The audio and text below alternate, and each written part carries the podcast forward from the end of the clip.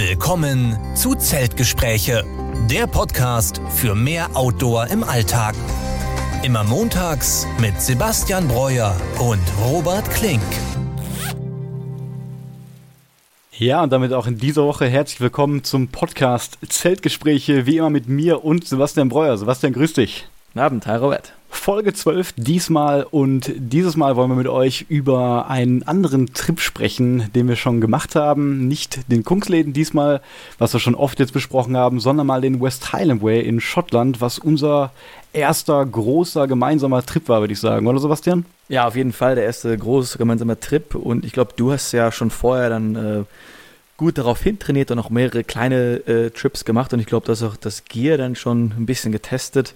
Äh, das ist für mich, war das glaube ich dann wirklich totales Neuland. Ich habe mich da sehr auf äh, deine Expertise verlassen und das hat ja auch soweit ganz gut geklappt. Ähm, unser Gear hat sich dann jetzt bis, bis äh, heutzutage schon ein wenig verändert, würde ich sagen. Ein paar Verbesserungen, auf die wir vielleicht auch nachher noch dann in den Geschichten ja. ein bisschen äh, darauf eingehen. Aber so erster großer Trip und ein voller Erfolg, nämlich mich hat dann das Thema danach auch dann total gepackt. Ja, das habe ich natürlich dann total gefreut, dass du da auch so ja. begeistert von warst. Aber wie gesagt, darüber reden wir gleich. Und bevor wir das machen, erstmal so ein paar Outdoor-News vielleicht diesmal, denn ich habe eine total skurrile Meldung die Woche gesehen. Und zwar mhm. hatten wir immer noch diesen heftigen Sturm, haben wir schon letzte Woche drüber gesprochen. Und ähm, ich habe gelesen, ein Ehepaar ist einfach trotz des Orkans auf dem Brocken gelaufen. Und zwar wow. hatten wir einfach wohl vor zu wandern und haben irgendwie gar nicht ja. den ganzen Tag auf das Wetter geguckt, weil es irgendwie an dem Tag, ich glaube, das war sogar direkt letzte Woche Sonntag, ähm, da war die, das Wetter erst noch ganz gut wohl auch im Harz und mhm. Sonne und dann sind die einfach hoch, ohne auf den Wetterbericht zu gucken und auf einmal wurde es so richtig stürmisch und die sind dann auch nicht umgedreht, sondern immer weiter, bis irgendwann wohl so ein panischer Ranger denen entgegenkam und gesagt hatte, was macht ihr hier? SOS, dreht mal bitte um, geht runter und ähm, der Titel war dann der Headline, wir haben es ein bisschen unterschätzt. Ein bisschen. Und also die, die Winde waren ja wirklich stark. Und ja. gerade auf dem Brocken, ich glaube, da ist auch dann nicht mehr viel, viel Wald obendrauf. Ähm, da sind solche Winde natürlich komplett gefährlich. Da kann man dann abstürzen, sich äh, weiß Gott was brechen.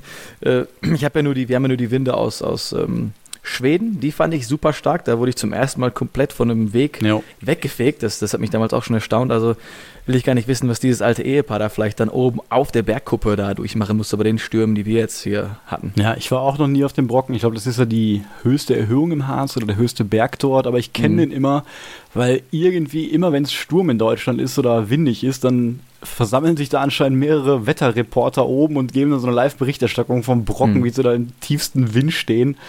Ähm, ja, und dann berichten eben, wie schlimm das alles ist. Ja, aber wäre vielleicht auch mal irgendwann in Zukunft äh, eine Reise wert dorthin, wenn wir sowieso mal am Harz sind. Ja, der Harz, äh, der ist close to my heart, würde ich, würd ich mal sagen. Also den habe ich schon öfter mal angeschaut, vor Jahren schon, weil das natürlich ein riesiges Areal ist. Ähm, wunderbare Wälder mit ein paar Seen, mit ein paar Hügeln oder Mini-Bergen bestückt. Also auf jeden Fall müssen wir mal äh, in den Harz, also vielleicht nach dem Schwarzwald äh, mal den Harz anschauen. Gibt es denn da auch dann ähm, verschiedene Fernwanderwege oder ist das eher dann so Tagestrail oder kennst du dich da überhaupt, überhaupt aus? Ja, im Harz gibt es auf jeden Fall auch einen großen Trail. Der Name fällt ja. mir gerade nicht mehr ein. Ich habe den aber, glaube ich, auch in meinem Video über Trails mal angeteasert. Also dort kann man natürlich mhm. super wandern. Es ist aber schlecht mit dem Schlafen da. Also da wird das wirklich sehr strikt verfolgt mit dem Wildcamping. Ist natürlich alles Naturschutzgebiet. Ja. Die Infrastruktur mit Trekkingcamps ist da jetzt auch noch nicht so gegeben, meiner Information nach. Und es gab zum Beispiel einen Fall, der große YouTuber Fritz Meinecke, den sollten ja viele kennen, ist so der größte deutsche Outdoor-YouTuber auch. Der hat mal vor ein paar Jahren ein Video gedreht, wo er dann wirklich auch auf eine Tour dort geschlafen hat im Harz. Und er hat dann wohl ein mhm. paar Monate später Post bekommen oh. von, ich weiß nicht, dem Landesamt oder so. Die haben ja. das Video gesehen und gesagt, ähm, tut uns leid, das ist ein Naturschutzgebiet gewesen. Und dann hat er wirklich eine Strafe dafür bekommen. Ich weiß nicht, wie hoch die ausfiel, aber das kann schon bis 500 Euro, glaube ich, ist die, der Bußgeldkatalog mhm. zumindest in NRW hier sein sein. Und er sollte dann auch das Video runternehmen. Deswegen, das gibt es heute auch gar nicht mehr online anzuschauen. Ja, hört sich schon sehr streng an, aber hat bestimmt auch irgendwo seine Bewandtnis, dass eben diese Gebiete so erhalten bleiben für uns alle. Aber natürlich könnte man dann schauen, ob man dann vielleicht wie ähm, äh, vielleicht in der Eifel oder im Schwarzwald, dass man dann wirklich in diese Trackingplatzinfrastruktur, dass man da dann ähm, die Regierung da vielleicht ein bisschen investiert und danach besser, dass man trotzdem äh, mit unserem Hobby dann auch diese Gegend dann ganz entspannt erkunden kann. Ja, auf jeden Fall. Wir haben ja jetzt auch in fünf Tagen, heute ist ja Sonntag, am, am Freitag planen wir auch, wie schon gesagt, unsere Tour nach Venlo. Und mhm. dort haben wir natürlich auch im Vorhinein schon mal geschaut, wo könnte man da ungefähr, in welche Region wild sein Zelt aufschlagen. Und das habe ich ja auch schon erzählt, da wandern wir auch durch Naturschutzgebiete und da muss man natürlich darauf achten, das machen wir auch, dass wir an dem Freitag wahrscheinlich im Dunkeln noch aus dem Naturschutzgebiet bei Düsseldorf rauskommen und dann ja. wirklich ähm, dort irgendwo das Zelt aufschlagen, wo sonst gar nicht ist. Ja, und dann natürlich noch ein relativ trauriges Thema in der Woche, die ganze mhm. Krisensituation mit der Ukraine. Das äh, ist natürlich gerade ähm, das Hauptthema eigentlich und ist mir auch gerade wieder aufgefallen, natürlich flüchten da jetzt unglaublich viele Leute aus der Ukraine. Gerade als ich meine Eltern besuchen war, habe ich auch einzelne ukrainische Autos gesehen mit dem Kennzeichen, mit ganzen Familien drin, die wow, da wirklich ja. das ganze Auto vollgepackt haben. Der Familienvater saß da am Steuer, hatte Augenringe wie sonst was, also dass dem Mann wirklich angesehen, dass er wahrscheinlich die ganze Nacht wahrscheinlich irgendwie über Polen, ja. über durch ganz Deutschland ist, weil er vielleicht irgendwie Familie hat. Also das ist wirklich eine schreckliche Nummer und ich bin mir gar nicht sicher, wo das jetzt überhaupt noch hinführen wird insgesamt in den nächsten Monaten. Ja, es ist super schockierend. Ich versuche das auch selber, ähm, das irgendwie zu verarbeiten, dass man jetzt quasi wieder Krieg in Europa hat und dass vielleicht dann auch die Reisemöglichkeiten da natürlich oder Wandermöglichkeiten im Osten, eigentlich ist es auch ein schönes Naturparadies auch wieder, ähm, das ist einfach komplett schrecklich. Und wenn du sagst, du siehst jetzt schon Leute, die jetzt auch dann in andere Länder fliehen müssen und äh, ja, schon eigentlich fast sprachlos, weil wir können auch sehr wenig dann selber irgendwie machen. Man hat so eine gewisse Hilflosigkeit, die man da spürt. Also bei uns in München waren jetzt auch äh, Demonstrationen, mhm. ähm, die da stattgefunden haben und ich hoffe einfach, dass man das irgendwie ja, regeln kann, dass da jetzt nicht mehr noch so viele Menschen fliehen und sterben müssen. Ja, wenn man sich das mal vorstellt, einfach zwei Stunden von Berlin aus ist die Ukraine quasi und mhm. dort sind gerade Menschen in Gefahr, müssen sie schützen, da sterben Leute. Und die neueste News auch jetzt heute aktuell war, dass alle Flüge nach Russland und aus Russland auch komplett gestrichen sind und natürlich auch keine neuen mhm. aufgenommen werden. Und ich habe vorhin noch in einem Outdoor-Forum eine Meldung gelesen, dass dort jemand quasi seinen sein Outdoor-Urlaub in Russland oder in der Umgebung dort verbracht hat und jetzt das Problem hat, dass er einfach nicht mehr nach Hause kann, nach Deutschland. Mhm. Und wirklich gefragt hat, hat einer eine Idee, was mache ich jetzt? Und er hatte dann wohl geplant, irgendwie nach Finnland zu kommen und von da dann aus zu fliegen. Aber das ist natürlich eine entsetzliche Situation, dass es dann auch immer, immer die Leute natürlich trifft, die sonst gar nichts damit zu tun haben mit diesem Konflikt. Ja. Ne? Egal, ob das jetzt Russen sind, Ukrainer oder eben Deutsche, die jetzt da vielleicht ähm, touristisch unterwegs waren. Ja, ich, ich kenne mich jetzt politisch zu wenig aus, um jetzt wirklich Aussagen zu treffen. Ich frage mich dann nur immer, wer diesen Krieg überhaupt will. Oder ich glaube, die, die Bevölkerungen von, von beiden Ländern, die wollen sich ja auch nicht umbringen. Die, also man sieht ja, dass überall Leute auf die Straße gehen und keine Ahnung, wenn jetzt alle Leute aus Russland, alle Leute aus der Ukraine, überall Leute da protestieren und sagen, wir wollen nicht in den Krieg oder dass die Leute vielleicht auch, auch die Soldaten dann sagen, okay, ne, Meuterei, wir machen das jetzt nicht mehr, dass man da irgendwie mal auf ein menschliches Wunder hoffen kann, weil wenn man dann auch wieder hört, dass äh, Tschernobyl äh, eingenommen wurde mhm. und all solche Sachen, da sind natürlich äh, große Sorge, was äh, ja äh, ganz Europa angeht. Also ich hoffe irgendwie, dass das durch ein Wunder quasi wieder ein bisschen abschwächt und wir wieder zu einem Frieden hier äh, zurückkehren können. Ja, das kann man nur hoffen. Und ich würde sagen, damit belassen wir das Thema auch. Denn ja. wir sind ja auch keine Politikexperten und im Podcast geht es ja auch um was anderes. Und da gibt es mhm. wesentlich schlauere Leute als wir beide, die ja. sich über diesen Konflikt Gedanken machen. Ähm, deswegen würde ich sagen, machen wir einfach weiter. Und ich frage dich, Sebastian, wie war denn deine Woche autotechnisch? Was hast du so unternommen? Was hat dich beschäftigt? Ja, also ähm, ganz interessant, als, als du äh, letztes Mal in München warst, haben wir, sind wir zum Spitzingsee, Schliersee gefahren und sind auf, zum Rotwandhaus gewandert. Das ist, glaube ich, auf 1,8 Höhe. Und dann sind wir mit dem Schlitten runtergefahren. Und das jo, hat mir das so gut gefallen, dass ich das jetzt nochmal wiederholt habe. Ich bin dann mit äh, zwei Arbeitskollegen diesmal dann äh, mit, mit der Bahn hingefahren. Ist auch ganz gut verbunden. Hat man dann wieder sich den Schlitten aus, ausgeliehen, ist dann die, ich glaube, das waren das 8, 9, 10 Kilometer hochgelaufen durch den Schnee ähm, und dann äh, oben natürlich was Nettes gegessen, die Aussicht genossen. Man kann also wirklich wunderschön auch über die äh, Alpen schauen. Hattet ihr wieder so Glück mit dem Wetter wie wir? Auf dem Hoch, beim Hochlaufen hatten wir wieder hatten wir einen guten äh, Mini-Schneesturm, würde ich sagen. Also hat schon gut geschneit. Aber oben war es herrlich, äh, super weite Sicht, die Sonne stand super, hat die, äh, die Berghänge ein bisschen angeleuchtet, ein super schöner Farbkontrast. Ähm, und dann sind wir natürlich dann wieder Schuss runtergefahren. Ja. Äh, es ging nicht ganz so schnell wie bei uns damals, da jetzt zu viel Neuschnee lag, der uns dann auf diesen Schlitten gebremst hat. Aber trotzdem wieder super Spaß. Man fährt ungefähr, ich glaube, man, man läuft zwei Stunden hoch und dann fährt man 40 Minuten mit dem Schlitten runter. Ein super Spaß, war auch nicht so viel los von, von anderen Leuten. Vielleicht waren die bei der Demo oder waren alle in Österreich Skifahren. Hat auf jeden Fall super Spaß gemacht. Ähm, das wird wahrscheinlich jetzt so meine Standard-Tour sein. Wenn jemand nach München kommt, werde ich dann ja, aufs Rotwandhaus. Das würde ich auch äh, jedem empfehlen, der da irgendwie im Umland wohnt. Also das müsst ihr auf jeden Fall mal machen. Das ist eine richtige Gaudi, da einfach Eine richtige Gaudi, ja. Vor allem, nachdem man sich da abrackert und auf den, auf ja. den Brocken, äh, nicht auf den Brocken, auf die, auf, auf die Rotwandhaus auf der ankommt und dann quasi die Belohnung hat runterzufahren. Also wir können ja mal vielleicht eine Tour unten äh, verlinken in der Beschreibung. Also falls ihr mal irgendwie einen Samstag, Sonntag Lust ja. habt und irgendwie aus Süddeutschland kommt, fahrt dahin. Das ist echt ein super Training und ein super Spaß und mal halt was ganz anderes, als was man sonst irgendwie macht. Ne? Und natürlich, man muss dran denken, die Schlitten muss man unten ausleihen. Man kann sie leider nicht mehr im Rotwandhaus ausleihen seit 2017. Das heißt, man muss die Schlitten auch hochtragen. Das ist jetzt nicht so schlimm, aber wenn man dann selber noch Gepäck dabei hat, muss man einfach bewusst sein, man muss das noch mit hochkriegen ähm, für mehrere Tagetouren auch interessant, weil man kann nämlich auch in der Hütte übernachten, wenn man das ähm, ja, stimmt, ja. weit genug im Voraus bucht. Also man kann quasi noch weiterlaufen und dann noch länger wieder bergab fahren oder woanders runterfahren. Also da ist der Fantasie keine Grenzen gesetzt, um da sich ein cooles Abenteuer zusammenzubasteln. Aber ich meine, für unsere Hörer ist es natürlich kein Problem, da mit dem Schlitten hochzulaufen, denn das Nein. ist ja nichts anderes, als bei einer Trekking-Tour quasi einen Rucksack aufzuhaben. Ich habe ja. den da teilweise auch irgendwie vor mir so als Frontrucksack getragen oder hinten. Mhm. Also das geht schon, aber ist natürlich so, als wenn man da mit einem, ich weiß nicht, was ein Schlitten wiegt, aber ich denke mal so fünf, fünf Kilo bestimmt, ne? Ja. Den man da mit hochträgt. Aber wie gesagt, das lohnt sich auf jeden Fall. Und noch ein Geheimtipp, wenn man kurz wieder äh, davor ist, äh, nach unten zu laufen, ähm, muss man den Schlitten auch dann komplett tragen, weil dann äh, ist Beton, da liegt kein Schnee mehr. Man kann links dann noch so einen kleinen Hang runterfahren. Ist, glaube ich, keine offizielle Abfahrt, aber das haben wir jetzt, wir haben das, das gemacht. Das ist sowas von nicht offiziell. da muss man halt gucken, dass man die Bäume nicht mitnimmt. Aber äh, man kann da runterfahren noch links. Ähm, und das ist nochmal ein richtiges Highlight, da kriegt man nochmal richtig Speed drauf. Ich glaube, da hatten wir 35 km/h laut meiner Uhr dann äh, drauf. Auch einen kleinen Crash gab es da, aber natürlich nichts Weltbewegendes. Das war aber nochmal ein guter Adrenalinkick am Ende der Wanderung, nochmal äh, diese krasse Abfahrt dann links runter zu fahren und dann von da wieder zurück zur kleinen Stadt, zum kleinen Örtchen und dann die Schlitten da abzugeben. Ja, das waren so meine Aktionen, meine Autoaktionen am Wochenende. Und natürlich dann eine Frage zurück, Robert, was hast du so gemacht und womit hast du dich auch beschäftigt?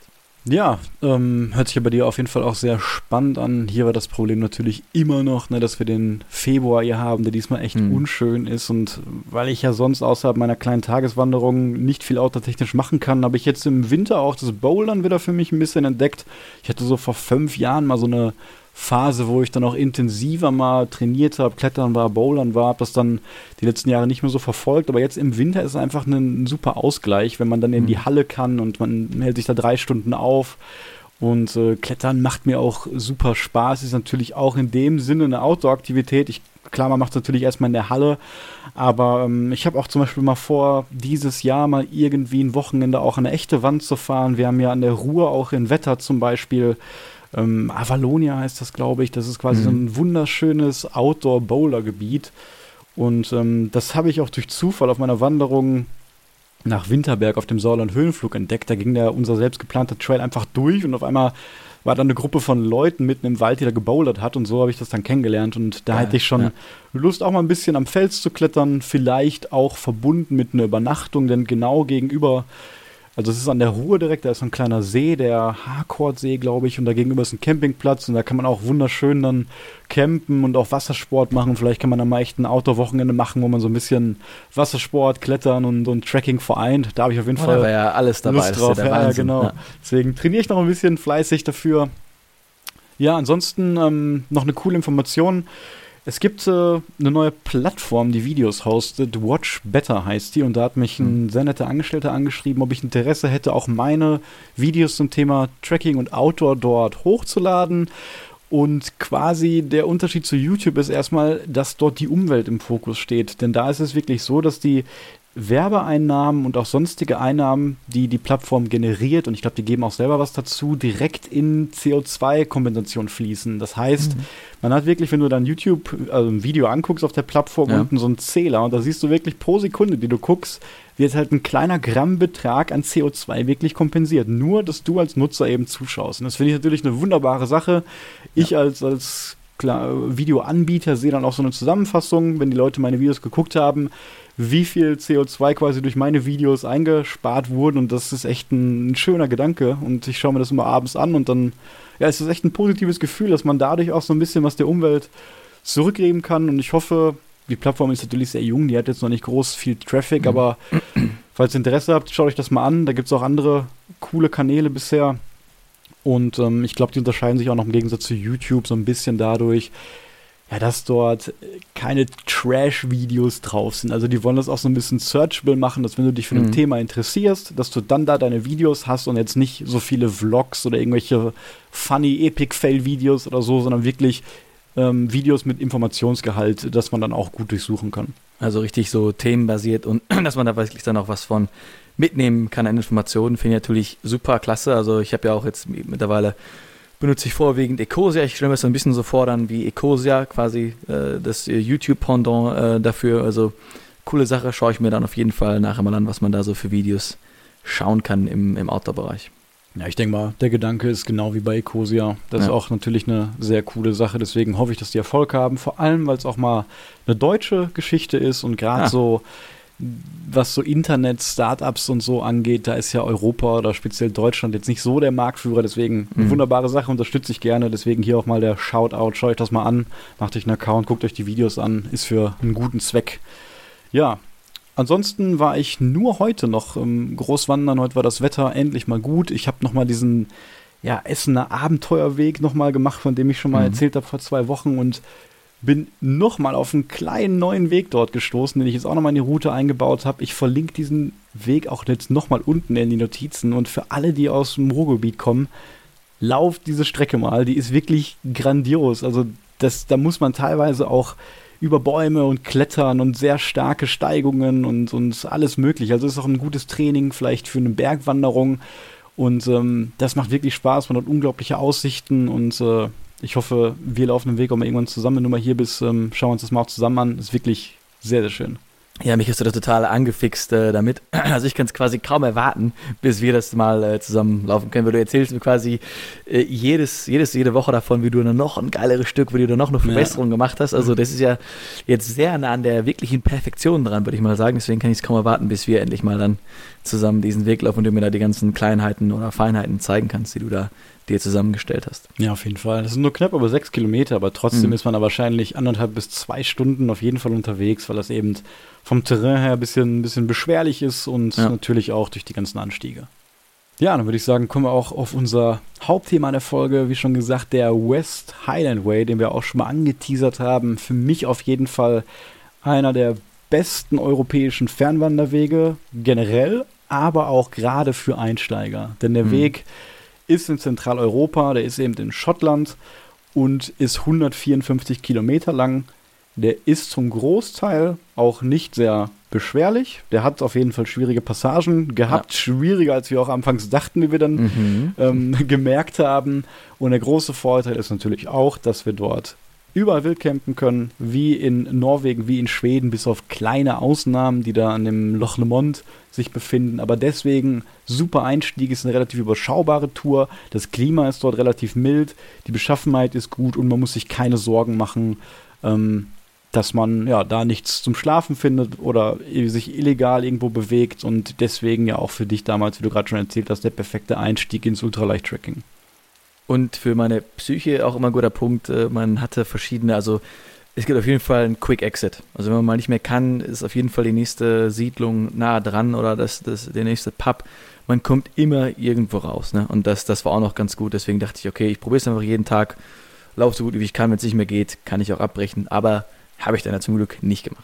Ja, genau. Und ja. ähm, wir haben es dann auch wirklich geschafft und super hinbekommen in sechs Tagen. Also das ist so eine ja, mittlere Zeitspanne, die man dafür einplanen sollte. Man kann das in fünf machen, man kann das in sieben oder acht machen. Wir haben uns für sechs entschieden und das hat gepasst. Wir hatten Etappen zwischen 20 und 30 oder 35 Kilometer. Das mhm. war eigentlich eine perfekte Tagesanzahl, würde ich sagen. Und Sebastian und ich haben danach uns dann hingesetzt und auch schon währenddessen mal so kleine Notizen auf dem Handy geschrieben und danach nochmal alle Fotos durchgeguckt und für jeden Tag ja so eine kleine Zusammenfassung geschrieben, auch für mhm. uns, so mal um das Revue passieren zu lassen, so einen kleinen Reisebericht zu haben.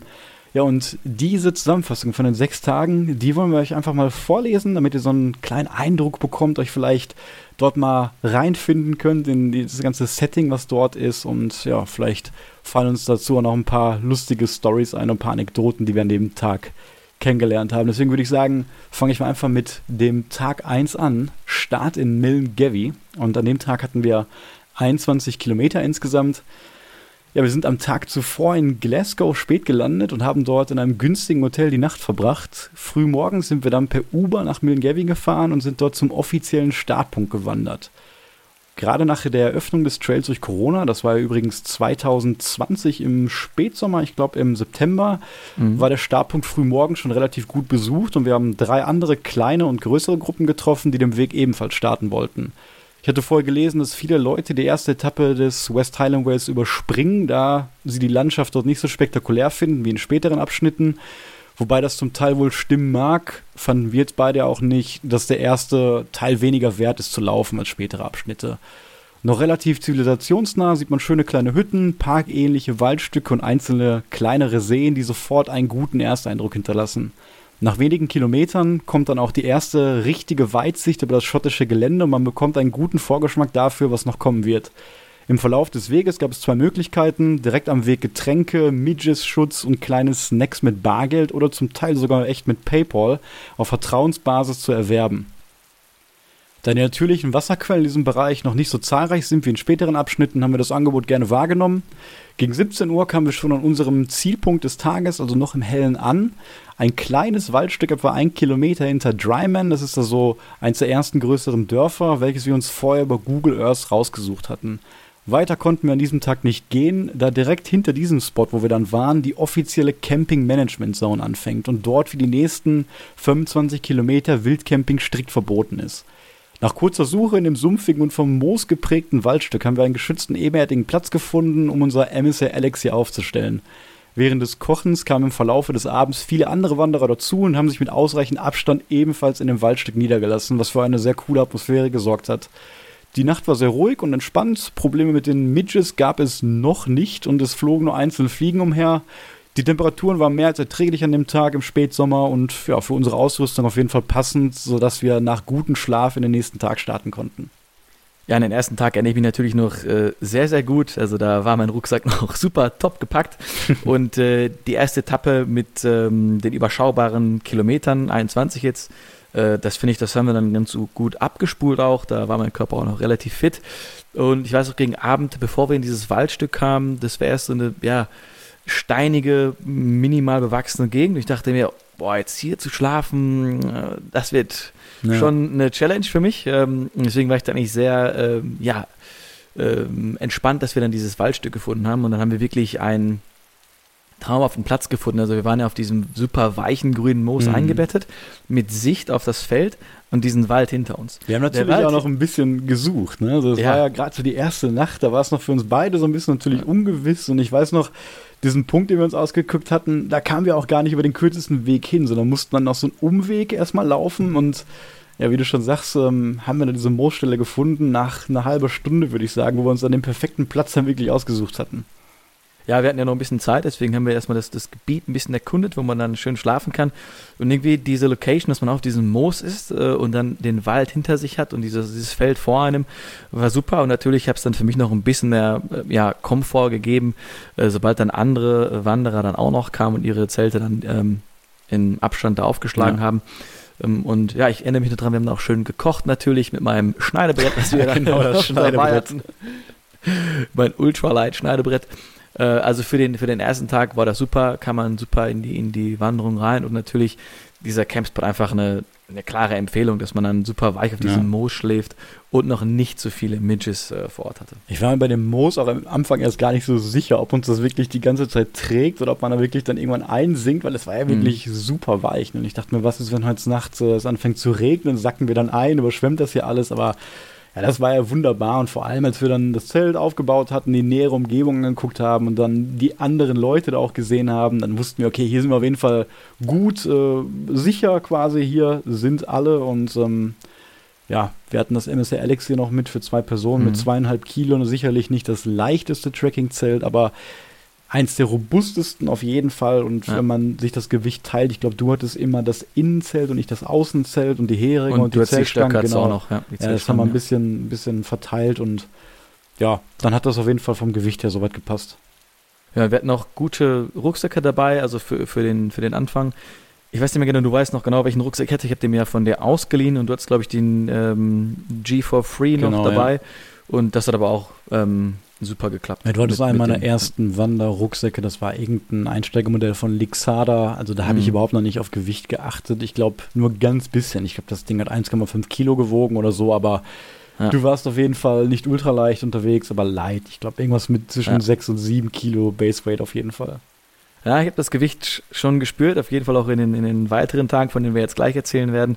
Ähm, und da habe ich auf jeden Fall jetzt zum, im Vergleich zum Schweden äh, einen richtig krassen Unterschied gespürt, dass das Gear dann nochmal sehr ja. viel verbessert wurde und leichter geworden ist. Und überleg mal, das waren nur vielleicht zwei oder drei Kilo. Dann weißt du, wie mhm. der Unterschied für Leute ist, die noch nie auf den Gedanken kamen, überhaupt mal die Ausrüstung zu minimieren und immer noch klassisch mit 20, 25 Kilo rumlaufen. Das ist ja quasi ein neues Lebensgefühl dann. Ja. ja, du hast gerade schon den zweiten Tag angespoilert und genau. dann erzähl uns doch mal vom zweiten Tag. Ja, dann setze ich mal den zweiten Tag vor um Camping Management Zone Through Hike und an diesem Tag haben wir 25 Kilometer zurückgelegt. Das Ziel des Tages war es zumindest, den gesamten Abschnitt der Camping Management Zone hinter uns zu bringen, sodass wir guten Gewissens unser Zelt wieder frei aufstellen können. Wir hatten das Glück, kurz nach dem ersten Loslaufen an einem von, von später vielen klaren Bach vorbeizukommen und unser Wasser wieder fürs Frühstück und den gesamten Tag aufzufüllen. Ich glaube, ähm, da haben wir das auch direkt schon gefiltert, oder? Genau. Ähm, das war auch eines der ersten Male, wo wir dann quasi die Wasserfilter mal richtig getestet hatten und unser Vorrat vom ersten Tag war dann leer und dann waren ja. wir froh, dass wir da direkt die Quelle gefunden haben. Genau. Nach wenigen Kilometern war auch schon der große Loch Lomond in der Ferne zu sehen, dem wir den restlichen Tag am Ufer folgen würden. Vorher gab es aber nach der Durchquerung einer freilaufenden Highland-Rindherde einen längeren Aufstieg auf den Conic Hill.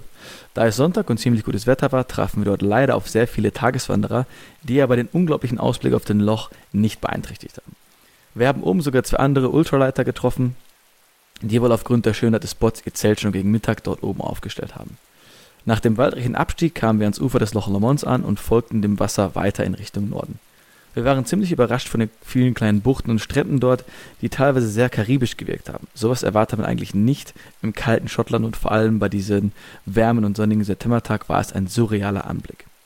Der Weg am Ufer fing dort auch etwas pfadiger und technischer anspruchsvoller gegenüber den meist festeren Wegen des Vortages zu werden. Gegenüber 17 Uhr trafen wir endlich auf ein Schild, das uns die, das offizielle Ende der Camping Management Zone hinwies. Wenige Meter dahinter begannen schon viele andere Tracker ihre Zelte aufzubauen oder waren bereits schon damit fertig. Um auch noch einen guten Platz zu finden, sind wir noch ein paar Kilometer weitergelaufen und irgendwann Offroad direkt Richtung Wasser gelaufen. Dort hatten wir ziemliches Glück und haben eine kleine Bucht entdeckt, an der wir wenige Meter direkt vorm Wasser unser Zelt aufschlagen konnten. Im Laufe des Abends und mit zunehmender Dunkelheit konnte man von weitem rund um den See herum viele Lagerfeuer von anderen Wanderern entdecken, was für eine gute Stimmung gesorgt hat. Ja, das ist auf jeden Fall ein sehr denkwürdiger Tag und ich glaube mhm. auch einer der schönsten, vielleicht sogar der schönste, weil da hat sofort der West Highland Weg gezeigt, was er kann. Also wir kamen da noch wirklich aus diesem ersten Teil, aus dem Dickicht quasi raus, bis wir dann ja. diesen Berg kamen. Und ein einschneidendes Erlebnis für mich war erstmal der erste Blick auf den See und kurz danach dann, wie du gerade schon gesagt hast, diese freilaufende Highland-Rindherde. Ja. Denn ihr kennt ja vielleicht die Highland-Rinde, da sind schon riesige Viecher, die jetzt nicht unbedingt böse aussehen, aber man hat auf jeden Fall Respekt und mhm. die laufen da ja teilweise wirklich frei rum und wie es kommen musste, war da eine riesige Herde komplett auf dem Weg und von der Ferne konnte man schon sehen, dass da eine Menge Leute davor standen und sich nicht getraut haben, weiterzulaufen. Auf der anderen Seite genauso, da waren auch ein paar Fahrradfahrer und so. Und ja. wir haben auch kurz überlegt, was wir machen und ähm, da wir ja auch solche unglaublichen Tierexperten sind, haben wir die Situation natürlich schnell eingeschätzt und gesagt, ja, das sind friedlebende Tiere. Eigentlich ähm, werden die uns schon nicht irgendwie anstürmen. Und dann waren wir wirklich die Pioniere oder die Vorreiter, die dann mhm. wirklich als erstes durch sind. Und nachdem ja. wir dann die ersten Schritte gemacht haben, kamen uns auch die Fahrradfahrer entgegen und dann alle anderen Leute. Und ja, weder die Rinder noch wir hatten da wirklich große Angst, würde ich sagen. Und ähm, dann kamen wir auf jeden Fall sicher auf der anderen Seite an. Ja, es war auf jeden Fall so, wenn man eben diese Tiere langsam und von vorne einfach sich da annähert, dann gehen die einfach aus dem Weg. Die wollen damit ja auch nichts zu tun haben. Ja. Das ist ganz entspannt.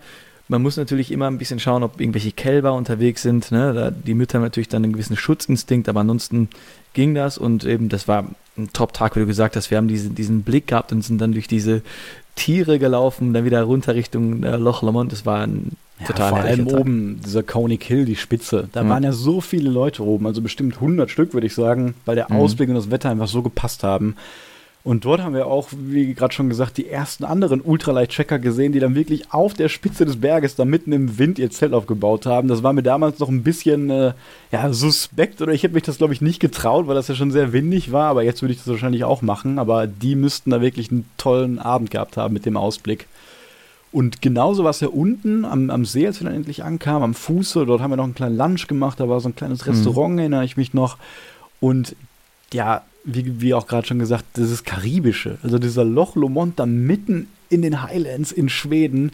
Bei der Sonne, da war Sandstrand, da waren Camper, da waren Surfer, da waren einfach Leute, die sich gesonnt haben am Strand und mhm. die ganzen Bäume, die da teilweise über dem, über dem See so rübergeragt sind, das sah echt aus, als ob wir, weiß ich nicht, irgendwo in der Karibik, wie gesagt, waren. Ja, Südseeinsel, vielleicht ja. hatten wir da quasi. Und natürlich äh, in der Mitte war der Loch natürlich sehr dunkel. Aber an dem Ufer, wenn es dann äh, ein bisschen flach mit dem Sand ins Wasser ging, war es auch das Wasser relativ klar. Also es hat dann nochmal diesen Effekt nochmal wirklich ähm, verstärkt. Und ich denke auch mit dem, mit dem Campground, den wir dann da für uns gefunden haben, ja, äh, auch ein einmaliges Erlebnis. Äh, da haben wir das Zelt schon aufgebaut, haben dann außerhalb des Zeltes ähm, gekocht. Und wie du das, wie wir das auch beschrieben haben, dann haben wir noch dann andere Lichter, Lagerfeuer ja, gesehen. Genau. Also da das immer mehr Feuer über dem See am ganzen hm. Ufer an eine sehr tolle Atmosphäre gezaubert. Aber ich glaube, auch an diesem Abend hat es dann zum ersten Mal richtig geregnet. Also ich glaube, da ja, ist dann äh, der Regen so langsam gekommen. Ja. Ich weiß noch, als wir diese Zone durchquert haben, dort haben sich direkt viele Leute niedergelassen. Und wir wollten noch ein bisschen weitermachen, ein paar Kilometer. Und dann sind wir auch relativ weit vom Weg ab zum Ufer hin. Und da es natürlich unsere zweite Nacht da im fremden Land als Tracking-Neulinge so ein bisschen war, weiß ich noch, weil als wir da ein bisschen sehr remote waren, ähm, waren wir da teilweise vielleicht ein bisschen zu remote für unsere Verhältnisse. Ja. Also wir haben uns ja auch die nähere Umgebung angeguckt und ähm, ja, ich meine, heutzutage wird mich das nicht mehr stören, aber da war das auch so ein bisschen neuer alles noch. Und wir hatten ja auch keinen Sandstrand dann, sondern Kies, aber mhm. wie gesagt, da konnten wir auch ja super das Zelt drauf aufbauen, weil es ja auch freistehend ist, das MSR Elixier. Wenn man zum Beispiel die Plane unten noch mitnimmt, dann kann man das freistehend machen. Ich glaube, wir haben sogar die Heringe da reinbekommen, aber ja. ja, das war sehr gemütlich auf dem Kies und wir hatten auf jeden Fall einen sehr entspannten Abend. Ja, und damit mache ich mal weiter mit Tag 3 über Stock und Stein mit nur 18 Kilometer und zwar aus gutem Grund, wie wir gleich hören werden. Hm. Nach einem schönen Sonnenaufgang über dem See hat sich die Sonne auch genauso schnell wieder verzogen, wie sie aufgestiegen ist. Für diesen Tag hatten wir uns nur eine etwas kürzere Strecke eingeplant, da in etwa 20 Kilometer der Beinglas Campground lag. Dieser wurde uns vorher schon von vielen empfohlen, auch auf dem Trail von den Leuten, die wir kennengelernt haben. Und wir haben uns dazu entschlossen, dort unser Zelt aufzuschlagen, da wir beide nach den wärmeren letzten Tagen Lust auf eine Dusche hatten. Ich hatte ebenfalls den Hinweis bekommen, dass die obere Hälfte der Strecke am Loch Lomond der anspruchsvollste Teil des gesamten West Highland Ways sein soll. Und das war zu dem Zeitpunkt eigentlich schwer vorstellbar, weil, wie wir gerade mhm. ja gehört haben, am Ufer war es so karibisch und schön und Sonne und warum soll es dann also schwer werden, gerade an diesem Ufer? Ja, und das war definitiv aber der Fall. Der sehr schmale Weg besteht dort zum Großteil nur noch aus Gesteinsbrocken und geht konstant auf und ab, also wirklich konstant. Es gibt nicht eine Fläche, die gerade ist. Und durch den starken Regen, den wir den ganzen Tag über hatten, waren die Steine teils sehr, sehr rutschig und der Weg sehr tief schlammig. Wir haben normale Wanderer getroffen, die wirklich Probleme hatten, vernünftig mit ihrem großen Rucksack voranzukommen und sich teilweise auch durch Ausrutschen verletzt haben. Wir waren beide an dem Abschnitt wirklich froh, leichte Ausrüstung und Trekkingstöcke dabei zu haben. Durch die großen Regenmengen waren die vielen schönen Bachläufe und die Wasserfälle, die dort sind, wirkliche Highlights, die wahrscheinlich etwas kräftiger als normal dahin geflossen sind. Also das war schon so ein kleiner Vorteil zumindest mit dem schlechten Wetter, den man da hatte. Und zum Ende des Lochs hin galt es noch riesige Fahnenfelder zu durchqueren, die fast den gesamten Weg bis auf eine kleine dünne Schlammlinie bedeckt hatten. Und obwohl es von der reinen Strecke die wenigsten Kilometer von allen Etappen an diesem Tag waren, also 18 Kilometer, haben wir deutlich länger für den Weg gebraucht als die Tage zuvor. Es war also ein sehr guter Tipp von den Leuten und die richtige Entscheidung von uns, für diesen Abschnitt etwas mehr Zeit einzuplanen. Und umso schöner war es dann, an dem Abend in einem wahnsinnig schönen Beinglas Campground warm duschen zu können und spät später am Abend noch mit anderen netten Wanderern in dem 100 Jahre alten schottischen Gasthaus Whisky zu trinken. Mhm. Nach solchen Tagen wird einem wieder bewusst, wieso man solche Touren überhaupt so gerne macht. Ja, sehr schöne Story, da kann ich natürlich nur ein Lied von singen. Es ja. war auf jeden Fall für mich ähm, der anstrengendste Teil. Da muss ich noch dazu sagen, ähm, ich habe eben den Fehler begangen, dass ich meine ähm, Matratze, ich hatte glaube ich nicht, nicht noch die die neueste dabei, sondern ich habe mir, glaube ich, auch eine damals noch ausgeliehen von dir, eine mhm. etwas ältere, die ich dabei hatte.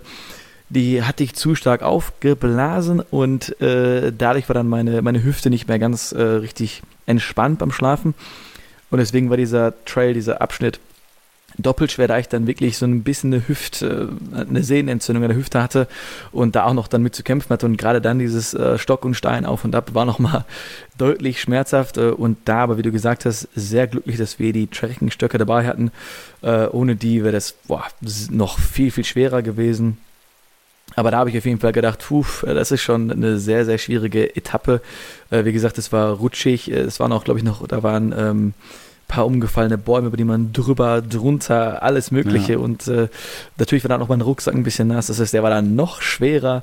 Äh, und ich hatte ja ähm, da noch nicht das C2 Summit Cape an, sondern auch noch ein, eine, eine andere Variante, die auch beim Anziehen und beim Bewegen nicht ganz so entspannt und elegant war. Also das kam auch noch mal alles dazu. Ähm, und ich glaube, da hast du auch so einen kleinen Trick mit mir gespielt. Und zwar hattest du mir die richtige Kilometerzahl verheimlicht. ähm, und ich glaube, du hast gesagt, wir müssen noch fünf laufen. Mhm. Und auf einmal stehen wir an diesem Pub und du hast gesagt, wir sind da. Und das war für mich die beste Nachricht, die ich dann seit Monaten gehört hatte. Und dann waren wir wirklich in diesem, äh, in diesem Pub, haben dann auf der Wiese davor unser Zelt aufgebaut. Auch schon mit den ersten Midgies, die dann schon da waren, die so ein ja, bisschen dann schon. Ich, langsam äh, an genervt haben. Und dann, ja gut, diese, diese Atmosphäre, die kann man fast gar nicht beschreiben, dass man in diesen alten schottischen Pub reingeht, äh, der, mit diesen alten Knarren im Holz, Lagerfeuer war an, andere Wanderer, es, das war wirklich der Wahnsinn. Ja. ja, das war wirklich wie aus dem Outdoor-Reiseführer, also das war wirklich... Ja ein Traum und woran ich mich erinnere, ist wirklich natürlich an diese unglaublich äh, schwere Tageswanderung, die wir da gemacht haben. Also man kann sich das schlecht vorstellen, wie rutschig und grob diese Steine da sind. Und ich erinnere mich, dass wir sehr, sehr viele Wanderer den ganzen Tag immer wieder überholt haben, die eben sehr schweres Gepäck hatten, die keine Trekkingstöcke hatten. Und da waren auch mhm. Leute, die, glaube ich, überhaupt keine Wandererfahrung teilweise hatten, die sich vielleicht vom Vortag getäuscht haben mit diesem schönen Wetter ja. und die dann wirklich da oft hingefallen sind, die dann teilweise nirgendwo hochkamen. Ich weiß noch, wir haben mal so drei ältere Frauen dort irgendwie gesehen, die hatten auch einen Hund bei und die kamen da teilweise gar nicht mehr weiter und haben überlegt, ob die zurückgehen, das weiß ich noch.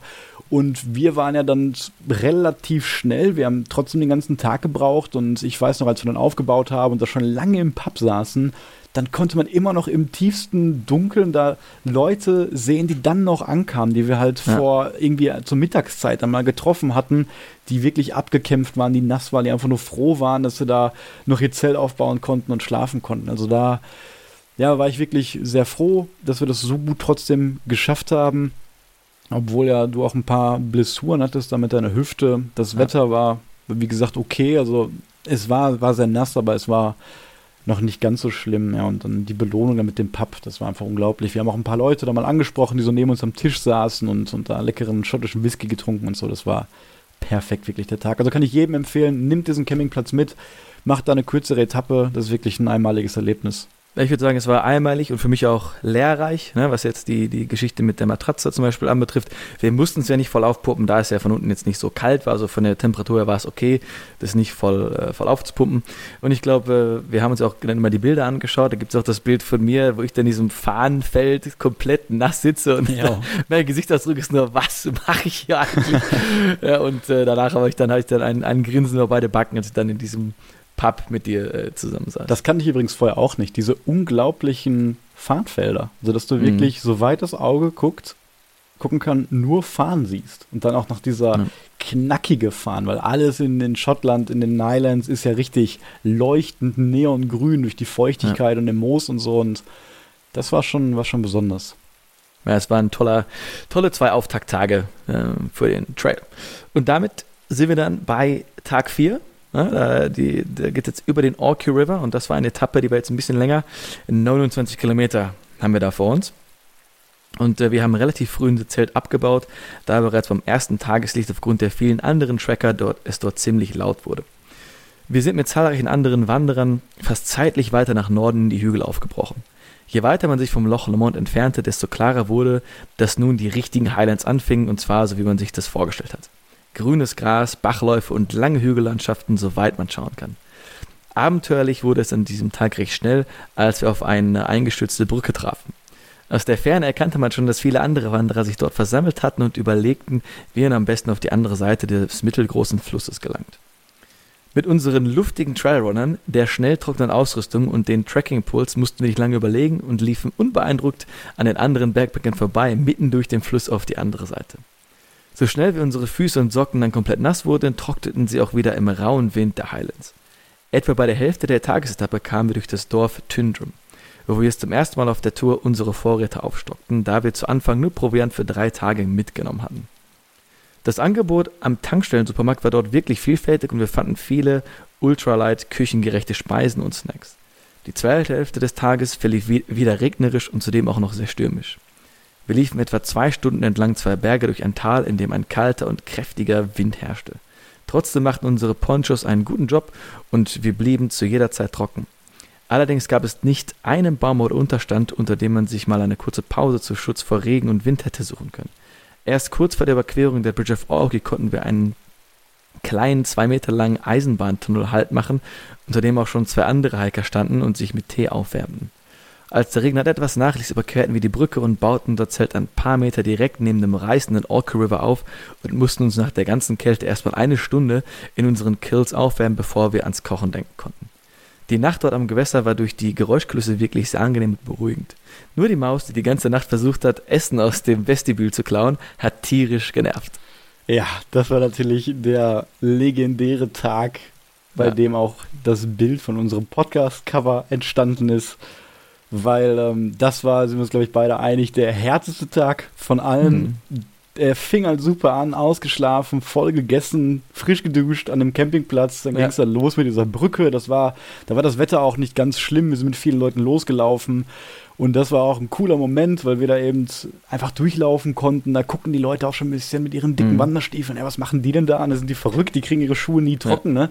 Aber das hat alles gepasst. Wir kamen dann gut voran und da war die Stimmung auch bei uns beiden gut.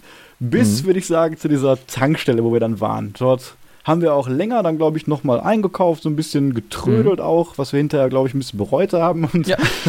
haben uns dann noch genüsslich vorgesetzt und dann ging der zweite Teil quasi los und da wurde das Land auf einmal richtig groß. Also die Berge links und rechts wurden höher, wir waren tief in den Highlands drin, der Himmel wurde dunkler, es wurde regnerischer und unglaublich stürmisch. Man hat immer weniger Leute gesehen und es wurde so schlagartig schon richtig dunkel teilweise. Und wir wussten, wir mhm. haben jetzt echt noch viel Strecke vor uns. Und da mussten wir uns wirklich, wirklich durchbeißen. Also da hatten wir dann alles an Kleidung an, alles an Regenkleidung, haben teilweise nur noch nach unten gucken können. Und wie ihr gerade schon gehört habt, es gab keine Möglichkeit, mal irgendwie eine Pause zu machen. Kein Unterstand, kein Windschutz, gar nichts. Und ich erinnere mich vor allem an die letzte Stunde, an die letzten zwei Stunden, wo wir dann ja leicht Bedenken hatten, so, ey, ist das ein bisschen zu heftig mit dem Sturm, ist das zu heftig mit dem mhm. Regen, schaffen wir das, kommen wir noch im Hellen an, wie ist der Campingplatz und dann irgendwann kam dann endlich dieser Orky River, der relativ groß und reißend auch ist, diese Brücke. Ja. Ah, und dann naja, war dann eine Zeltwiese dort, auch kein Campingplatz, einfach nur eine Wiese, wo man am, am Fluss zelten durfte und dort haben wir uns ja reingelegt und einfach nur die Decke angestarrt und dachten, oh Mann, was machen wir hier eigentlich? Und dort mussten wir uns so lange aufwärmen, weil wir wirklich so unterkühlt waren von diesem konstanten Wind, ja, dass wir dann uns auch lange unterhalten haben, ein, zwei Stunden, bis wir irgendwann mhm. ausgelost haben, wer von uns beiden geht jetzt nochmal aus dem Kill, aus dem Schlafsack raus, die fünf Schritte runter zum Fluss und holt Wasser. Und das war natürlich ich dann, der da runter musste und danach fast in der Nacht in den Orky River gestürzt ist. Und ja, dann haben wir uns Wasser geholt, in den Vestibules gekocht und dann lagen wir da, glaube ich, den ganzen Abend, haben nur geredet und äh, ja, wie gesagt, ist da die Idee zu dem Zeltgespräche-Podcast auch so ein bisschen entstanden, würde ich sagen. Ja, die, die Atmosphäre im Zelt, nachdem wir uns auch gewärmt haben, war auch super. Regengeräusche, Flussgeräusche, nachher auch Mausgeräusche, die jetzt nicht so gewünscht waren, aber es war eine echt schöne Atmosphäre da drin. Und äh, zu, zu dem Tag generell, ich habe eben noch dieses Bild vor Augen, dass man ja durch, durch diese Highlands läuft, in dem Tal, in dem wir waren, und diese Regenwolken, die hingen so tief, dass man die, die Spitzen, die Hügel gar nicht mehr sehen konnte, ja. sondern es war deswegen auch wahrscheinlich so dunkel, weil die Wolken so tief hingen.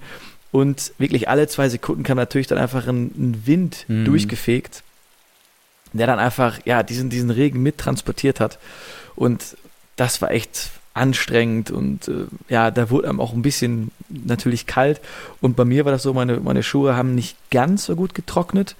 Deswegen entsinne ich mich auch daran, dass ich, äh, glaube ich, da in dieser Nacht auch im Zelt lag und meine, ja, unfassbar zur Unerkenntlichkeit verschrumpelten Füße angeschaut habe. Äh, und mir dann, äh, ich hatte auch Internet, ich habe da ein bisschen gegoogelt natürlich. Äh, ja, das war wahrscheinlich der diese, Fehler, ne? Ja, das war der Fehler auf diese Trenchfoot-Seite wo dann erklärt wurde, es ist quasi wie Frostbite, dass, dass dir da Haut abfallen kann, Amputation. Und da habe ich natürlich schon ein bisschen Panik gekriegt. Ähm, und das war dann auch ein super lehrreicher Tag wieder. Ja. Da wir dann auf die nächsten Wanderungen mein Geheimtipp Babypuder mitnehmen, ja. am Abend auf die Füße packen. Also heute können trocken. wir erstmal sagen, dass das ja. ja, nicht so schnell passiert. Ne? Also nein, nicht, nein. dass es so ein großes Risiko ist, wenn man da mal einen Tag nasse Füße hat. Aber natürlich, wenn da Leute empfindlich sind auf Dauer, kann es da Probleme geben. Aber dieses Babypuder, ja. was du bei hattest, das ist ja wirklich ein Wundermittel. Also die Füße sind ja sofort entschrumpelt und trocken. Ich war da wirklich beeindruckt von. Ja, es ist ja auch ein bisschen benutzt in, in Schweden, das war herrlich. Und natürlich, nein, man, man, fällt nicht direkt der Fuß ab. Ich glaube, es geht eher darum, wenn man dann lange mit verschrumpelten Füßen läuft, dass sich dann irgendwann auch dann Blasen ja, in genau. diesen Falten bilden können. Das ist eher das Problem dann ähm, zum Weiterlaufen. Ja. Ja, was mir noch einfällt, ist diese nervige Maus. Also da hatte ich auch mhm. wirklich mal den ersten richtigen Kontakt mit Ungeziefer nachts und wir haben schon darauf geachtet, natürlich, dass wir unsere Sachen ein bisschen verschließen, aber ich habe jetzt natürlich auch nicht dran gedacht, alles perfekt wegzupacken, weil wir ja nicht irgendwie in einem Gebiet sind, wo Bären oder so sind. Mhm. Aber gerade auf diesen Punkten, das ist auch in Deutschland so bei Schutzhütten, wo viele Leute schlafen, da wissen die Ungeziefer, da gibt es was zu holen, da sammeln die sich, da sind die. Und diese Maus, die hat mich jede 40, 50 Minuten die ganze Nacht wach gehalten, weil sie immer versucht hat, an das Essen zu kommen, was natürlich im Vestibule, im Vorzelt neben meinem Kopf war. Und ich dachte mir die ganze Zeit, ja. was ist, wenn die jetzt ins Zelt will und ein Loch durchbeißt oder durch meinen Rucksack beißt? Der lag natürlich auch darunter. Und dann bin ich mal so im Halbschlaf aufgewacht und habe dann gegen die Zeltwand immer gedonnert, bis die Maus da weg war. Und das war wirklich nicht sehr erholsam. Und ich weiß noch, ein paar Tage später haben wir jemanden getroffen, der in derselben Nacht wohl auch dort geschlafen hat. Und der hatte dieselben Probleme mit der Maus. Und es war wahrscheinlich genau die gleiche Maus, die uns da alle die ganze Nacht wach gehalten hat. Ja, der kennt sich da aus, äh, die Maus. Mich hat natürlich köstlich amüsiert, dass du dann immer abends dann nochmal dich aufraffen musstest und dann mit deiner letzten Kraft äh, gegen die Zeltwand geschlagen hast. Ja, ich, ich da köstlich dann auch amüsiert. Wasser holen, die Maus vertreiben und du hast dich da schön gemütlich im Schlafsack wohlgefühlt. Ja, ich war auch der Amateur, du warst ja der Profi. Ja, genau.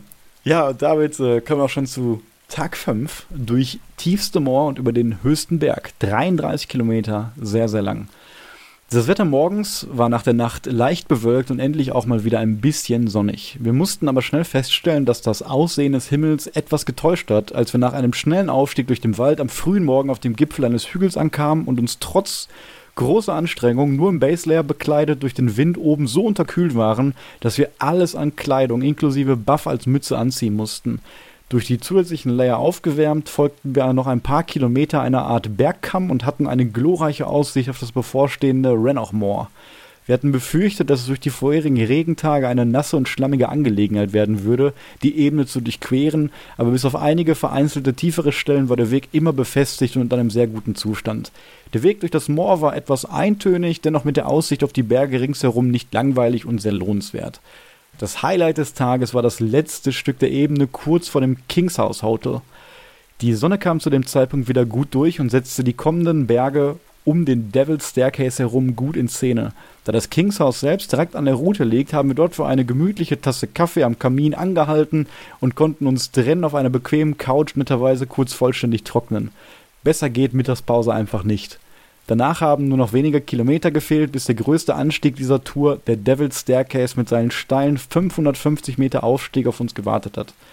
Wohl ein wenig unterzuckert fiel mir der Aufstieg schwerer als gedacht und brachte noch eine spontane Snackpause auf der Hälfte mit sich. Oben angekommen war die Aussicht aber grandios und wir hatten eine nette kleine Fotosession mit anderen Ultraleitern. Shoutout to Greg. Der Abstieg, der danach folgte, war lang, aber sehr angenehm. Die Landschaft ändert sich dort ein wenig und wird ja wieder viel waldreicher. Am tiefsten Punkt befindet sich angrenzend an den Loch Leven, das kleine alte Dorf Kinloch Leven, in dem wir auf einen netten, kleinen, vollständig autonomen Campground unser Zelt aufgeschlagen haben. An diesem Abend hatten wir zum ersten Mal richtige Probleme mit den Midges und waren sehr froh über unsere Kopfnetze.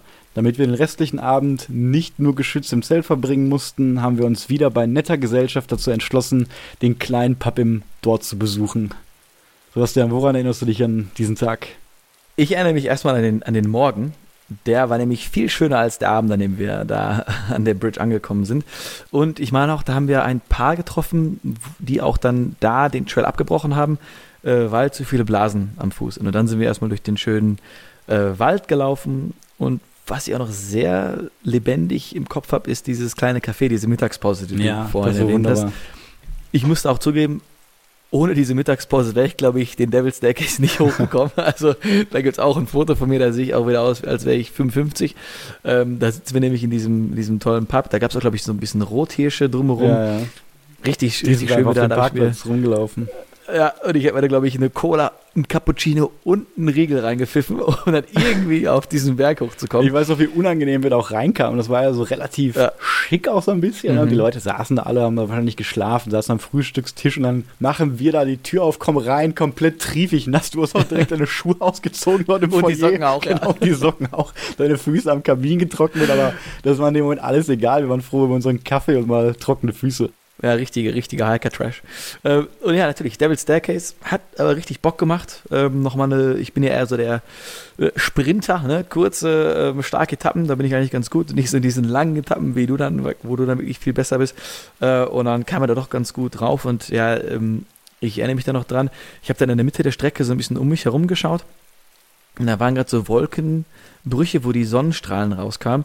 Das heißt, du hast dann nochmal die Highlands gesehen in diesen mhm. ganzen verschiedenen Farbfacetten, ja. das Grün, das Braun, das Moos, dann die Sonnenstrahlen, die dann auf die, auf die Bergwände um dich herum fielen.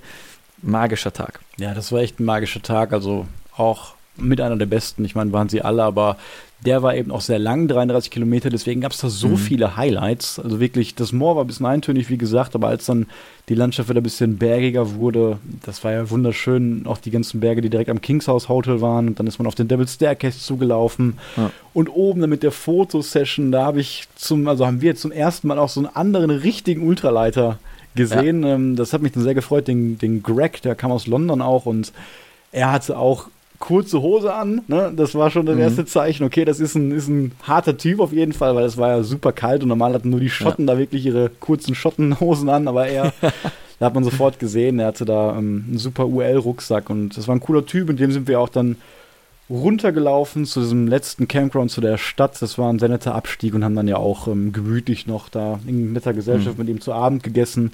Das hat mir sehr, sehr gut gefallen. Das ist auch dieser Community-Aspekt, der mir auch sehr hängen geblieben ja. ist bei der ganzen Tour, dass wir da eben, wie du schon sagst, auch mit vielen Leuten so immer in Kontakt kamen, aber dann auch mal, dass man zusammen mal einen Abend verbringt und sich über diese ganzen Tracking-Themen ein bisschen austauscht, international auch, mal über das Gear ja. redet. Man sagt, ey, was hast du da für einen Rucksack?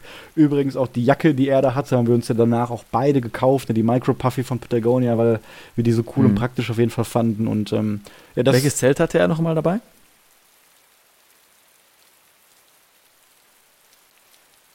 Also die leichte Version von, von Thermarest dabei und ähm, mhm. ja, es war auch mal cool, da einen anderen Wanderer zu sehen, der eben auch so viel Wert auf dieses leichtgewichtige äh, gewichtige Wandern legt und nicht eben mit 15 bis 20 Kilo unterwegs ist. Und damit sind wir dann auch bei Tag 6, wenn ich mich nicht verzählt habe, und zwar nach Fort Williams und der Sore Feet Statue. Da die Situation mit den Midges sich über Nacht nur noch verschlimmert hatte, sind wir mit Hoffnung auf Bessere noch relativ lange im Zelt geblieben, aber dann doch einfach schnell ohne Frühstück aufgebrochen. Es war wirklich schön, an einem ruhigen Morgen eines normalen Wochentags durch das kleine idyllische Dorf zu gehen. Ein kleiner steiler Pfad brachte uns wieder weg vom flachen Lochgelände und zurück hoch in die Highlands. Oben angekommen folgt man eigentlich die gesamte restliche Strecke einem leicht befestigten Hinweg durch ein Tal. Die Landschaft dort war zwar nichts mehr Neues, aber dennoch sehr entspannt zu laufen. Wir kamen uns aber wirklich wie auf einer Zielgeraden vor, denn der Weg wirkte wie genau dafür angelegt. Ein Highlight war natürlich die alte Hausruine, die man oft auf Bildern in Verbindung mit dem West Highlight Way sieht. Nach ein paar Stunden hat sich dieser Weg allerdings etwas in die Länge gezogen und wir waren froh, als sich die Vegetation mal wieder mehr in Richtung Wald orientierte. Zum Schluss wurde es auch nochmal richtig stürmisch, sodass wir von unserer schönen Wetterkleidung wieder auf die Poncho-Montur wechseln mussten. Irgendwann kommt, man, kommt dann der Punkt, an dem der hochgelegene Weg endet und man von weit oben in der Ferne sein Ziel sieht, Fort William. Es folgt noch einmal ein Abstieg, der einem ewig vorkommt, weil die ganze Zeit das Ziel vor Augen hat und jederzeit denkt, dass es doch nur noch höchstens 10 Minuten sein müsste, bis man endlich ankommt. Nach dem letzten Stück Fußweg an der Straße entlang war es dann aber auch endlich soweit und wir kamen an den unspektakulären historischen Endpunkt des Weges an, welcher direkt neben einer vielbefahrenen Kreisverkehr liegt. Zum Glück kam man aber vor etwa zehn Jahren auf die Idee, einen neuen Endpunkt im schönen alten Stadtkern zu setzen. Die letzte Meile dahin ist auch nochmal sehr schön zu laufen, denn Fort Williams ist eine sehr schöne historische Stadt. Zur Belohnung haben wir dann den Abend über noch, soweit es Corona-bedingt ging, die Stadt unsicher gemacht und uns in drei verschiedenen Restaurants den Magen vollgeschlagen, bevor es dann nach einer wohltuenden Hotelübernachtung mit dem Bus zurück zum Glasgow Flughafen ging. Ja, der letzte Tag war auf jeden Fall auch nochmal cool und was mir da am meisten in Erinnerung bleibt, ist die lustige und gelassene Stimmung, die wir den ganzen Tag eigentlich über hatten, weil wir uns mhm. Erstmal nicht mehr so viele Sorgen machen mussten über alles mögliche, wo schlafen wir heute. Wir wussten, wir hatten uns zur Belohnung dort ein schönes Hotel in Fort William gebucht, ja. wo eine Badewanne und ein riesengroßes Queen-Bett auf uns wartete und äh, ja, das war, war schön, einfach nur lang zu laufen. Ich meine, die Landschaft stand da nicht mehr so ganz dann im Fokus. Wir haben viel, viel geredet, viele Witze gemacht und kamen auch dann an diese Hausruine vorbei. Wenn ihr mal West Highland bei googelt, ist das meistens so das erste Bild, was mit dem Trail verbunden ist. Einfach so ein ganz altes Haus aus diesen schottischen Steinmauern, was da als Ruine direkt neben dem Weg liegt. Mhm. Und ja, man läuft da wirklich wie auf einem Zielgeraden zwischen zwei Bergen entlang und ja, das, das Ende hat mir dann auch nochmal gefallen, dieser große Abstieg da, wo es ein bisschen waldreich wurde. Und ich weiß noch, als wir dann endlich in Fort William ankamen, dieser Endpunkt ist wirklich, also der historische, wirklich sehr unspektakulär. Das war laut ja. an diesem Kreisverkehr. Wir haben uns gezwungenermaßen noch mit einem gezwungenen Lächeln so ein Foto vor diesem Schild gemacht ja. und dann wurde es aber besser, als man dann zu dieser Sophied Statue kam, mitten in der Stadt. Da kann man sich daneben sitzen, das ist einfach so eine Steinstatue, die auf der Bank ist. Kennt man vielleicht auch von Fotos und ja, das war sehr cool. Dann waren wir auch lecker essen, weiß ich noch, in ein, zwei Pubs irgendwie und dann auf dem Hotelzimmer ne, haben wir noch ausgelost, wer darf jetzt zuerst baden gehen. Das weiß ich noch, das war super entspannt und ja, das, der letzte Tag war wunderschön, weil einfach die Laune oben war, weil man auch wusste, man hat es geschafft und man hat es gleich geschafft und gerade dieser Kontrast haben wir auch schon drüber geredet, von diesem für das eigene Empfinden zumindest in der Situation sehr luxuriösem Hotelzimmer und dem leckeren mhm. Essen und ja, da trifft einfach alles aufeinander, was zu so einem großen Dopaminschub auf jeden Fall äh, führt, dass man sich da so, so freut am letzten Tag immer. Ähm, korrigiere mich da gerne, aber ich meine auch, dass wir doch bei dem Abstieg auch dann auf unserer rechten Seite die ganze Zeit den Ben Nevis gesehen haben. Stimmt, ist das recht. richtig? Ja, ja genau. Und äh, das war nochmal schön, das ist, glaube ich, ja der, der höchste Berg dann in der Region. Ja, wenn ich sogar auch wieder ich weiß es nicht, aber ja. ist, auf, ist auf jeden Fall ein sehr hoher und besonderer Berg. Ja, also, also wir laufen dann, da muss ich mir vorstellen, wir laufen den, den Weg runter, gut gelaunt, sehen Fort Williams in der Ferne oder in der Nähe und rechts von uns dieser riesige Hügelberg, der sich dann noch da auftürmt. Nochmal sehr schön dann äh, zum, zum Ende der Wanderung hin. Und ja, natürlich, äh, diese, diese Badewanne war wirklich ein äh, Gottesgeschenk, dass man das Wasser einfach so ablassen konnte und äh, nicht noch anderweitig entsorgen musste, nachdem wir da drin waren. Äh, das müssen wir noch mal mit der Regierung abklären. Aber war, war, super und dann ja durch Fort Williams zu laufen, wie du es beschrieben hast, äh, historischer Stadtkern, tolle Bars, tolle Pubs, tolle Restaurants. ähm, ein, ein, super Abschluss für diese, für diese Wanderung. Und natürlich direkt am Meer gelegen. Also es ist nicht direkt, dass ja. man aufs weite Meer guckt, aber es ist wie so eine Art Fjord quasi, Norwegen, dass dann mhm. so das Meer anfängt, dann ins Meer reingeht. Also man hat den ganzen West Highland Way, wenn man so aus Glasgow kommt, auch wirklich ein super Ziel vor Augen. Man weiß, man läuft jetzt durch die Islands zum Meer und dann kommt man aus diesen Highlands raus und sieht dann das, das Meer, die Stadt läuft dann runter. Also es ist wirklich ein super schönes Ende. Deswegen würde ich jedem empfehlen, auch lauf die normale Richtung und manche ja. laufen ja auch die andere. Ich meine, wenn man den Trail öfters läuft, wir haben auch Leute getroffen, die sagen, die laufen den Trail jedes Jahr, weil er so schön ist. Dann könnte ich mir auch vorstellen, mal von der anderen Richtung zu laufen, weil das natürlich ja. dann alles im neuen Blickwinkel ist. Aber so, ähm, ja, ich hoffe, das hat euch so ein bisschen gefallen, unsere, unsere Erzählung hier. Also mir hat es so wieder total Lust gemacht, das nochmal ja. zu wiederholen. Ich glaube auch irgendwann werden wir das bestimmt mal wieder machen, oder? Wir müssen auf jeden Fall eine, eine Reunion-Tour machen. Vielleicht nehmen wir dann auch nochmal Philipp mal wieder mit, ja.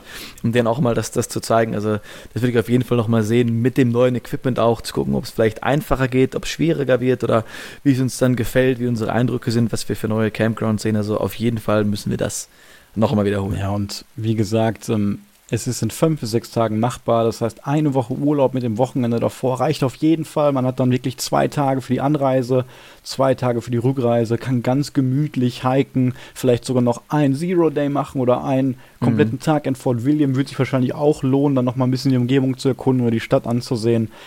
Deswegen klare Empfehlung, West Highland Way für Trekking-Einsteiger oder auch für die Hartgesonnenen, die normal nur Longtrails machen, muss man sich eigentlich mal anschauen als großer Outdoor- und Trekking-Fan. Ja.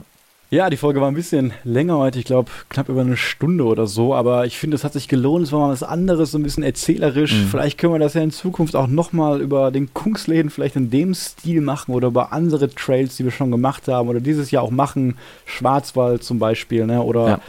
Mm, die Hikers Hot Route, die wir dann noch planen. Mm, und ja, da fallen mir auch noch einige andere Beispiele gegebenenfalls ein. Wie gesagt, wir hoffen, es hat euch in dem Stil mal gefallen, euch Lust gemacht und Sebastian, ich würde sagen, wir beide sprechen uns nächste Woche und ich wünsche dir eine schöne Woche. Genau, alles klar, ich dir auch. Ciao, ciao. Ciao.